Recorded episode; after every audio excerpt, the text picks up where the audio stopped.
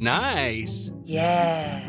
What you're hearing are the sounds of people everywhere putting on Bombas socks, underwear, and t-shirts made from absurdly soft materials that feel like plush clouds. Yeah, that plush. And the best part? For every item you purchase, Bombas donates another to someone facing homelessness. Bombas. Big comfort for everyone. Go to bombas.com slash ACAST and use code ACAST for 20% off your first purchase. That's bombas.com slash ACAST. Code ACAST. Lo cuento. Tu dosis diaria de noticias. Buenos días a todos y todas, bienvenidos este viernes 13 a su dosis diaria de noticias. Un buen día para ver películas de Jason. Y comenzamos.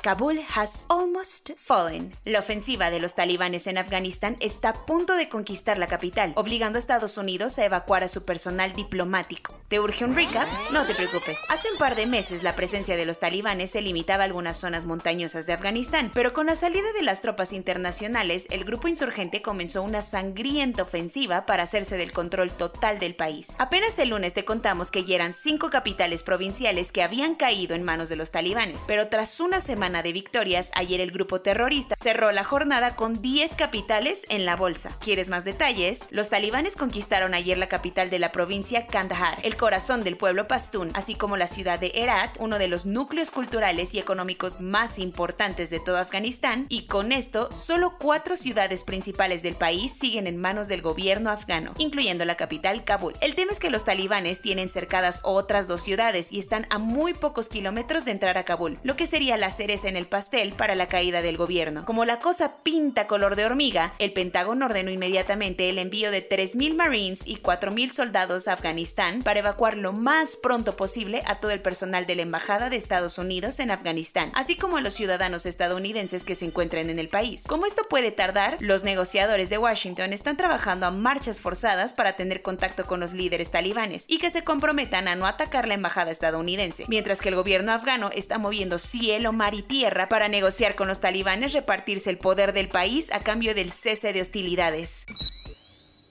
Consume local. Estados Unidos expresó su preocupación por la aprobación de una ley en Polonia que podría dejar fuera al canal de televisión TVN de capital estadounidense. Ahora sí queda bien esa de que a los de Polonia les gusta andar metidos en la polaca, porque vaya que el panorama político del país está vuelto loco. Resulta que el gobierno del primer ministro Mateusz Morawiecki presentó un proyecto ante el Parlamento con el que busca modificar la ley de medios y radiodifusión con la idea de limitar en extremo el capital extranjero y su presencia en la prensa de Polonia. Muchos polacos están preocupados porque ven esta medida como un ataque a la libertad de expresión y de consumo de contenidos, ya que uno de los más afectados por la medida será el canal de televisión TVN, que es súper crítico con el gobierno. El tema no solo quedó en Polonia, ya que uno de los dueños de TVN es Discovery, de capital estadounidense. Esto alteró tanto a Washington que hasta el secretario de Estado norteamericano, Anthony Blinken, dijo que tener medios libres e independientes es fundamental para la relación entre ambos países y que la decisión puede afectar gravemente la inversión extranjera en Polonia. Cuentos cortos. La Secretaría de Educación Pública aseguró que es fundamental que los menores regresen a clases presenciales el próximo 30 de agosto. Delfina Gómez dijo que por el bien de todos, primero los pequeños, y justificó la urgencia del gobierno para reactivar el regreso a las aulas en vista de que se ha incrementado la violencia intrafamiliar, la obesidad y el estrés debido al confinamiento. Por eso, la SEP presentó 10 puntos para un regreso a clase seguro, en lo que además de medidas clásicas, se pide llevar una carta de corresponsabilidad y asistir a cursos en línea de apoyo emocional. El Teletón y el gobierno de AMLO unieron fuerzas y firmaron un convenio que permitirá que niños y niñas con discapacidad puedan utilizar los centros de rehabilitación de la fundación. No cualquier menor de edad que lo necesita podrá asistir, solo aquellos que ya están afiliados al programa de apoyo para el bienestar de las niñas y niños con discapacidad. La idea es que así se les pueda dar una atención integral y que el apoyo no consista únicamente en el dinero que actualmente ya reciben, que es una pensión de 3.600 pesos bimestrales.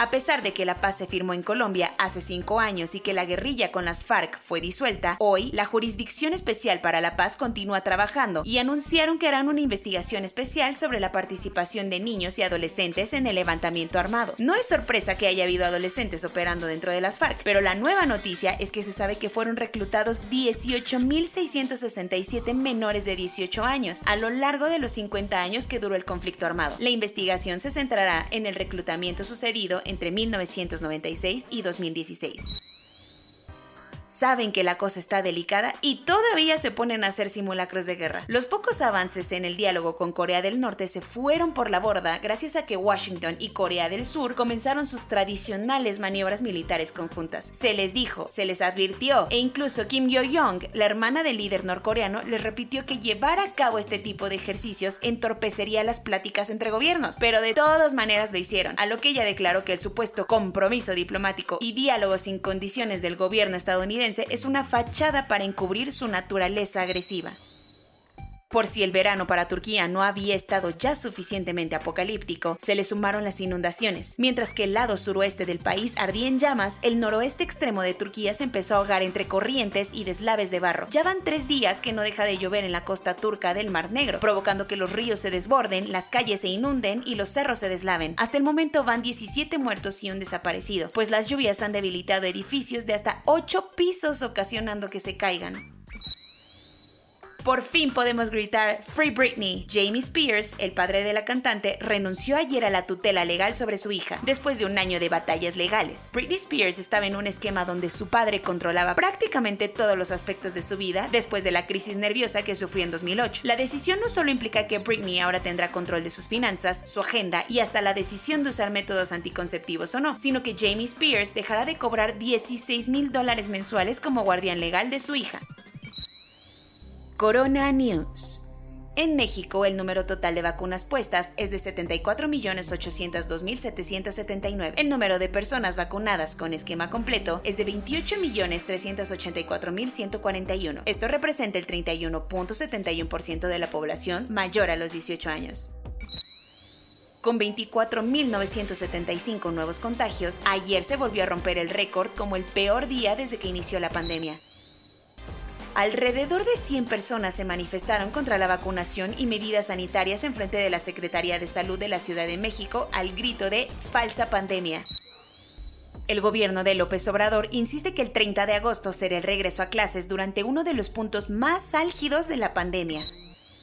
La tercera ola en México está a punto de superar a la segunda con una ocupación hospitalaria del 54%.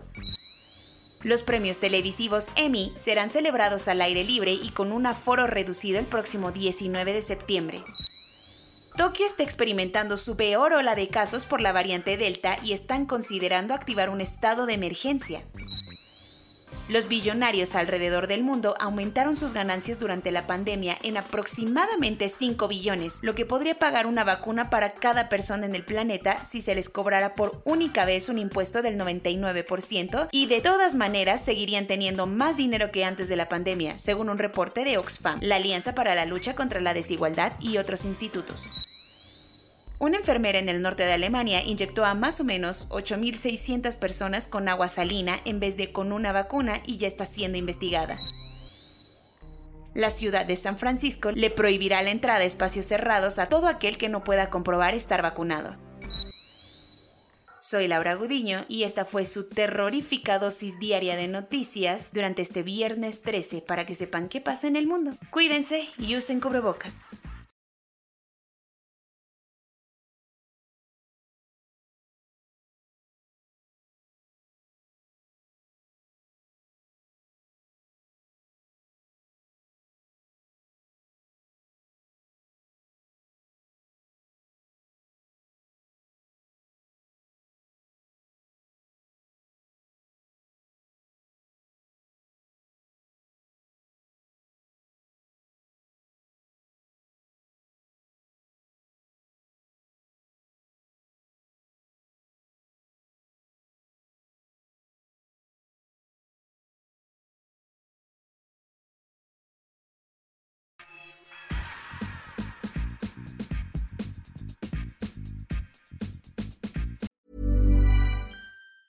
Planning for your next trip? Elevate your travel style with Quince. Quince has all the jet setting essentials you'll want for your next getaway, like European linen, premium luggage options, buttery soft Italian leather bags, and so much more. And it's all priced at 50 to 80% less than similar brands. Plus, Quince only works with factories that use safe and ethical manufacturing practices. Pack your bags with high-quality essentials you'll be wearing for vacations to come with Quince. Go to quince.com slash trip for free shipping and 365-day returns.